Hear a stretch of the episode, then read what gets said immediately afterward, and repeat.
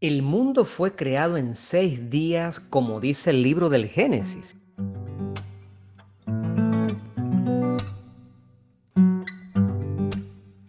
Hola, soy Alfredo Fermín, un cura apasionado por los temas bíblicos, y esto es Biblos Podcast, para todos los que quieran recorrer conmigo el maravilloso mundo del libro de los libros. Bienvenidos. Bienvenidos de nuevo a este capítulo interesante del Bibliotips sobre el libro del Génesis, pero en una característica que es propia del, del, honor que le hace hasta el mismo libro. ¿no? Génesis significa el inicio, el principio de las cosas. Por lo tanto, la pregunta que nos hacemos en este momento es si efectivamente tiene alguna base eso de que el mundo fue creado en seis días. Por supuesto que el número siete Mm, el, que define nuestra, nuestro cómputo de la semana, es así porque el séptimo día, según el libro del Génesis, es el día en que Dios descansó. Y esto tiene implicaciones religiosas y teológicas. Pero los seis días anteriores trabajó, trabajó creando el mundo. Creo que ya sabemos la respuesta a esta pregunta por el catecismo de la Iglesia Católica, por la catequesis, por, por los enseñantes de la fe que nos han ilustrado que efectivamente los números en la Biblia no son números que se entienden a la manera como nosotros entendemos o interpretamos lo que es la cuestión propiamente cronológica. Si nosotros decimos 24 horas, eso lo relacionamos con un día, pero efectivamente la división de los días era diferente antes, antes no existían los relojes, las personas más o menos llegaban según ciertos momentos del día, a su trabajo, a los espectáculos. No existía el reloj de la muñeca y ah, ni siquiera en las paredes de las construcciones, sino que había un gran reloj en las plazas principales de algunas ciudades, estamos hablando de, miles de años atrás, que eran relojes de sol. Y más o menos la persona sabía cómo qué hora era. Pero bueno, ese es otro, esa es otra historia. Realmente el cómputo del tiempo en la Biblia es simbólico.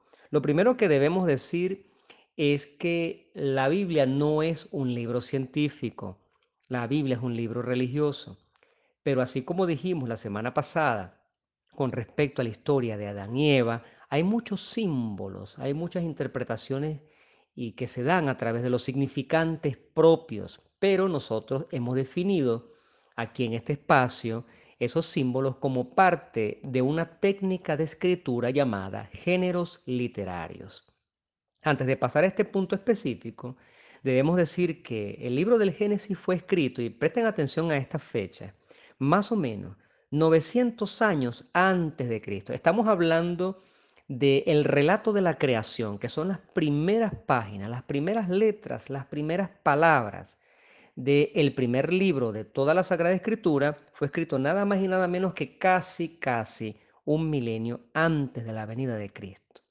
Se dice, según los estudiosos, que 900 años antes de Cristo fue escrita una primera redacción, las primeras palabras, y otra redacción distinta 500 años antes de Jesucristo, es decir, en dos momentos diferentes. Esto será objeto de otro bibliotips en el futuro porque es una cosa muy interesante. Nosotros en este momento vamos a relacionar los géneros literarios con dos fuentes de tradición, que es la yavista y la sacerdotal. Eso es lo que llaman la teoría documentaria. El género literario o la redacción yavista era para convencer al pueblo que todo lo había hecho un dios llamado Yahvé o Yahvé. ¿Qué significa esto? Que cada vez que aparezca en la Biblia el nombre de Yahvé, que ahora se traduce el Señor, la mano de un redactor de orientación yavista fue precisamente la que describía el evento. Para no complicarnos sobre la teoría documentaria y lo que dice, nada más vamos a quedarnos con que una redacción es un género literario que precisamente puso por escrito eh, específicamente en el libro del Génesis, cada vez que aparezca el nombre de Yahvé, eso viene del género literario yavista. El género literario sacerdotal, que es otra redacción fundida dentro de la redacción yavista, era para que el pueblo se llenara de ánimo y se convenciera de que Dios era su Salvador. Existe también la redacción eloísta, que cada vez que aparezca el nombre de Elohim. ¿Qué te quiero decir?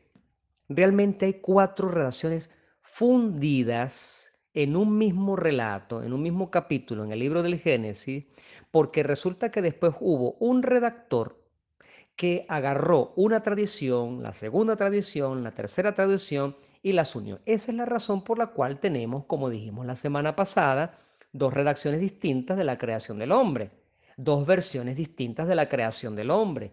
Y en la segunda aparece la creación de la mujer que no aparece en la primera redacción, en la primera versión. Por lo tanto, varias tradiciones se unieron para formar el libro del Génesis. No podemos nosotros pensar que el libro de Génesis fue escrito por una sola mano, por un solo autor, en un solo momento, sino por varias manos, varios autores, en varios lugares geográficos y en un arco de tiempo impresionantemente largo que fue casi de un milenio. Aunque nosotros sabemos que el Pentateuco fue escrito más o menos, las primeras redacciones en el año 500, 530 y algo antes de Cristo. Volviendo al tema, esas redacciones que tienen géneros literarios tienen símbolos.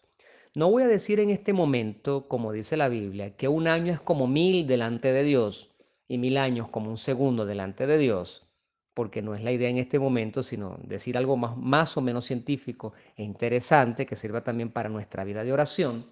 Nosotros decimos que los símbolos de las eras de la creación, las eras de la formación de la tierra, están divididos simbólicamente por días, y que es lo que nosotros llamamos los seis días de la creación. Si hablamos del primer día de la creación, que desde el punto de vista científico, aunque lo que estoy diciendo en este momento en cuanto a las fechas que voy a dar tal vez no sean las más exactas, pero bueno, el margen de error se permite porque las distancias son impresionantes, inauditas. Podemos decir que el primer día de la creación, lo descrito en el libro del Génesis, corresponde nada más y nada menos que a una faja de tiempo que es dos mil millones de años atrás, cuando se forma la corteza terrestre, más o menos, más o menos. Y no estamos nombrando todo. Por ejemplo, el tercer día de la creación, bueno, 1500 millones de años atrás, cuando aparece la vida sobre la tierra. Si hablamos luego de 400 millones de años atrás, estamos hablando de la aparición de los peces, los invertebrados, fíjate la, cantidad de tiempo que hay. Estamos hablando de algo inaudito, repito, algo inimaginable. Si hablamos, por ejemplo, del quinto día, por decir algo, bueno, 150 millones de años, la aparición de los pájaros, de los mamíferos, o sea, estamos un poco mezclando todo porque efectivamente no, no tenemos una cuestión exacta. Bueno, hace 50 millones de años aparecen en la era terciaria los primates y hace un millón de años en la era cuaternaria el hombre. Podemos entonces fijarnos en esto, que los símbolos de los días dentro de la Biblia es simplemente una manera de explicar también el tiempo actual que nosotros vivimos. Y cuando hablamos del tiempo actual, estamos hablando de, nuestra semana, del transcurso de una semana dividida en siete días. ¿Por qué? Y es aquí donde viene el, centro, el núcleo de la cuestión que te quiero explicar. Ya se intuye que el mundo no fue creado, no fue creado en seis días por Dios, sino que Dios respeta el tiempo, la naturaleza y las leyes de la naturaleza, y el hombre, cuando escribió el, el libro del Génesis, interpreta eso en el símbolo de una de un ordenamiento que es de la semana de siete días, porque eso es lo que el hombre conoce en ese momento. El hombre no está diciendo ni quiso decir, me refiero al autor sagrado, al geógrafo, que Dios creó el mundo en seis días. Eso es imposible. Dios no se salta esas leyes de la naturaleza de esa manera. Como Dios es infinito y para Dios no existe eh, el límite del tiempo y del espacio, y la paciencia de Dios es infinita, bueno, Dios crea las cosas en el tiempo que la ciencia moderna nos dice que evolucionaron, que aparecieron sobre la Tierra, no hay problema por eso. Evolucionismo y creacionismo no se contradicen en nada.